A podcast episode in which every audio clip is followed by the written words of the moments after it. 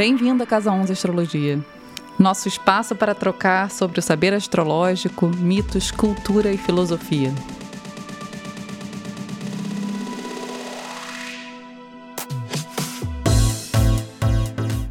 E aí, você ouviu o nosso podcast, o nosso último episódio sobre o signo de Ares? Hoje a gente está aqui é, iniciando mais uma vez essa jornada pelos signos e pelos seus estereótipos.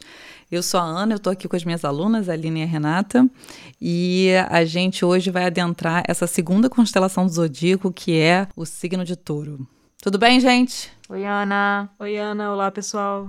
Ana, eu acho que a gente pode começar, como da última vez, falando sobre a representação de touro na roda zodiacal. A gente saiu de Ares, que é esse nascimento, e a gente vai para touro. Você pode especificar um pouco mais como que acontece esse movimento? Sem dúvida. A gente nasceu em Ares, certo? Né? A gente saiu daquele impulso inicial de vida todo esse, esse primeiro movimento, né? Como é que a gente se localiza, inclusive, no espaço físico, né? A gente sai, a gente ocupa um espaço. Automaticamente, a preocupação do homem, em seguida ao nascimento, é a manutenção da vida, né? Assim como a criança, ela precisa ser resguardada, ela precisa ser cuidada, ela precisa ser mantida de alguma forma. Touro, ele representa, na realidade, toda a, o nosso impulso de estabilização, em contraponto com um impulso de movimento de Ares. Então, touro vai tentar manter, se apegar, reter, persistir, teimar, alimentar também. E vai com certeza criar hábitos, criar esse movimento de, digamos assim, de sedimentação dessa vida, né, que acabou de iniciar. Eu acho que todas as palavras até que você usou já dão uma palhinha de quais são os estereótipos de touro, né? Total.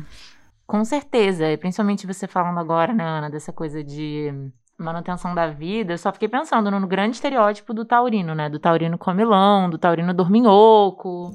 Totalmente, assim, em touro, né, a criança ela começa a despertar os sentidos. Então, todas essas necessidades mais básicas do corpo de sobrevivência, né? A alimentação, o sono, né? o aconchego até, né? o, o toque, tudo isso são, são características muito proeminentes no signo de touro, né? E é claro que elas estando numa organização absolutamente exagerada, né? Elas podem levar a um apego demasiado ao prazer dos sentidos, né? A comida, até o sexo demasiado, né? A, a, sedução demasiada, e inclusive aquela história que a gente já falou um pouco aqui, que é a, a conveniência exagerada, né? A touro quer receber, né? Enquanto o impulso de Ares é um impulso ativo de fazer, touro quer receber. Então, é muito fácil você ver também esse processo de acomodação nas situações convenientes, certo? É o primeiro signo feminino, né, do zodíaco e também receptivo. Acho que isso fala bastante sobre se receber, querer estabilizar a vida, estar tá ali tranquilo. É a própria mãe natureza, né, que, digamos assim, né, que nutre. A pessoa que tem essa energia de forma bastante intensa, ela vai esperar ser nutrida mesmo. Então sempre tem esse processo aí de, de apego, inclusive às sensações de conforto, de prazer, né, de deleite. Esse ponto que você estava falando, Ana, do apego, é, então a gente vai relacionar isso com aquilo da segurança que você estava falando, né? Eu estou fazendo o raciocínio certo de, bom, tem essa pessoa e eu preciso dela de alguma forma? Acho que sim, Renata. Uma parte disso né, pode ser manifesta dessa forma, tá? É, o apego ele pode ir desde, o, é, digamos assim, né, da acomodação, como a gente falou, né, do apego excessivo, da manipulação, da tentativa né, de, de, de guardar aquilo para si. Touro é um signo que fala de posse, Ciúmes foi lá em cima agora. Ciúmes foi lá em cima. Então, assim, agora, com certeza é um, um, signo que também tem essa ocupação com a segurança, que é a manutenção da vida. Então, assim, o mínimo né, de programação, de segurança, é um signo de terra, é um signo fixo certo? Então, assim, ao contrário né, de Ares que a gente acabou de passar, que, que já gera esse natural movimento né, transformador do fogo, Touro vai tentar segurar. Nisso você pode chegar desde um, de um ciúme excessivo, como a gente falou, né? Uma objetificação das pessoas ao redor, né, do tipo tudo aquilo que é conveniente, até um processo racional de segurança, de cuidado, né, de preciosismo, de carinho. Então a gente aí tem, tem opostos bem, aí, claro, né, vai depender de toda a dinâmica do mapa.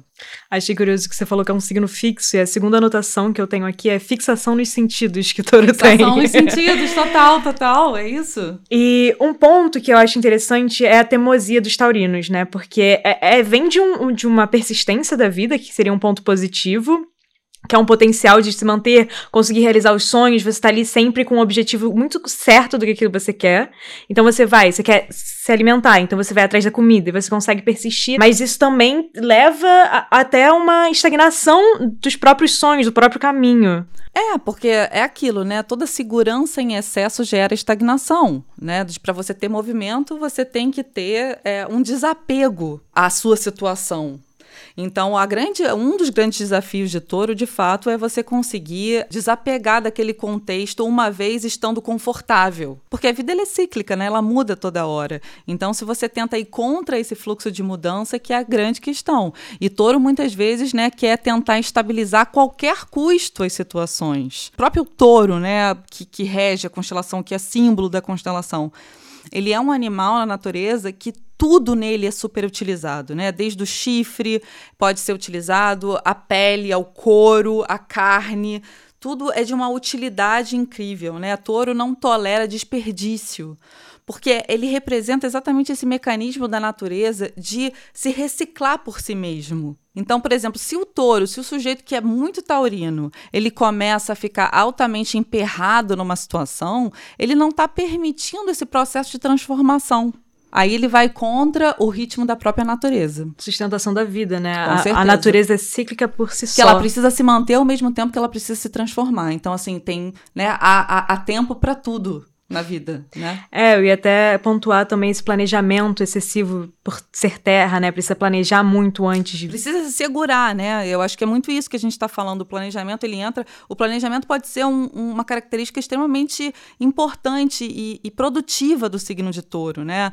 Quando ele está quando ele tá de acordo com esses ritmos naturais do fluxo da vida, ele consegue planejar, estabilizar, né? E depois mudar naturalmente. Agora, isso não é, claro, né, o que acontece toda hora. Se um sujeito nasce touro, ele precisa aprender a entrar nesse ritmo, o que normalmente ele não tem. Né? Então. É, então uma boa dica para os taurinos seria aprender a andar de acordo com o ritmo da vida? De acordo com o ritmo da natureza, respeitar a hora de florescer, respeitar a hora de morrer e criar de novo. Isso sem dúvida, né? O signo de touro ele faz um contraponto, ele tem como eixo o escorpião, que é exatamente a transformação. Então, se o taurino não aprende a fazer esse movimento, ele vai estagnar com certeza. Uma coisa, Ana, que eu queria te perguntar ainda aqui nas minhas anotações era sobre o regente de touro, né? Porque eu lembro que lá no episódio zero você falou dos três signos de terra, né? Touro, Virgem Capricórnio, e cada um era relacionado a um grande tema, né? E touro nessa relação com o amor. E aí eu queria saber sobre esse regente de touro, a Vênus, né? Tô errada? Tá super certa, Vênus rege touro. Assim, como é que você, na verdade, garante, como é que o bebê garante, né, o cuidado dos pais? É inclusive pelo, pelos olhinhos sedutores, né? Do, tipo, é aquela, aquela conquista. É aquela conquista. Então, assim, você garantir que a vida ela se mantém depende de você garantir relacionamentos também no mundo como, como um todo. Então, faz parte, é, a dinâmica de sedução faz parte do signo de touro, por isso ele é regido por Vênus e por isso ele também é uma, é uma ponta, porque Vênus também rege Libra, né, gente? Eu não sei se todo mundo sabe disso, mas essa fatia da sedução, essa fatia do engajamento físico, inclusive um do carinho. Né? Hã? Tem um cativar, né? Um cativar, sem dúvida. O que pode estar tá a serviço tanto da manutenção da vida como da acomodação, certo? Como do interesse. Né? Vênus, a gente não pode esquecer que Vênus é um planeta que fala sobre os interesses próprios, os desejos, as, né? até o, deleite material. É, existe esse mito também de taurino muito apegado ao dinheiro e que, de fato, né, touro é um signo que gosta de conforto apegou aos bens materiais às pessoas, né? Que volta Exatamente. aquilo que a gente estava falando lá na frente. É isso aí, é isso aí. E uma questão também é o sexo pro taurino, né? Acho que, não sei se vem desse Vênus, assim, de, ser, de Vênus ser regente dele, se é a manutenção da vida, como que a gente pode falar, assim, sobre esse estereótipo do sexo nisso? Eu acho que de várias formas, Lina. Primeiro que a gente tem que pensar o sexo aí como uma porta de sedução e como uma forma também de, de garantir o relacionamento, né? Sexo é um, é um assunto muito extenso, porque ele pode ser visto por diversos ângulos do zodíaco, né? Mas touro vai com certeza falar desse movimento de sedução, desse, dessa, dessa construção da autoestima, que também vem da própria imagem corporal, né? Tipo, todo, toda criança ela precisa ser amada, tocada, acarinhada, até para ela ter uma relação com o próprio corpo de uma forma tranquila. Então, essa construção da sexualidade nesse sentido está super né, associada a touro. Tem uma sensualidade, né? Tem uma sensualidade, até mais do que sexualidade, eu diria, né, o desenvolvimento da sensualidade. É porque o oposto escorpião, né, no o oposto no mapa, também fala muito sobre sexo. Totalmente, de um outro ângulo, né? É isso que acho que é legal ficar claro, certo? E aí, gente, fechou? Vamos passar para gêmeos? Então, gente, olha, se vocês tiverem algum tipo de comentário, é, alguma dúvida, queiram acrescentar qualquer tipo de história é, que possa ser extremamente interessante aí para a gente conversar por aqui pelo podcast, mandem mensagem para o nosso Telegram, é arroba casa11astrologia, 11 numeral, e e seguir a gente lá no Instagram, também é o mesmo arroba, Casa 11 Astrologia, é, para ter novidades dos próximos episódios e cursos da casa. Ah, é isso, gente. Muito obrigada. Até a próxima. Obrigada, gente. pessoal. Obrigada, tchau, tchau. Rê. Obrigada, Lina. Beijo.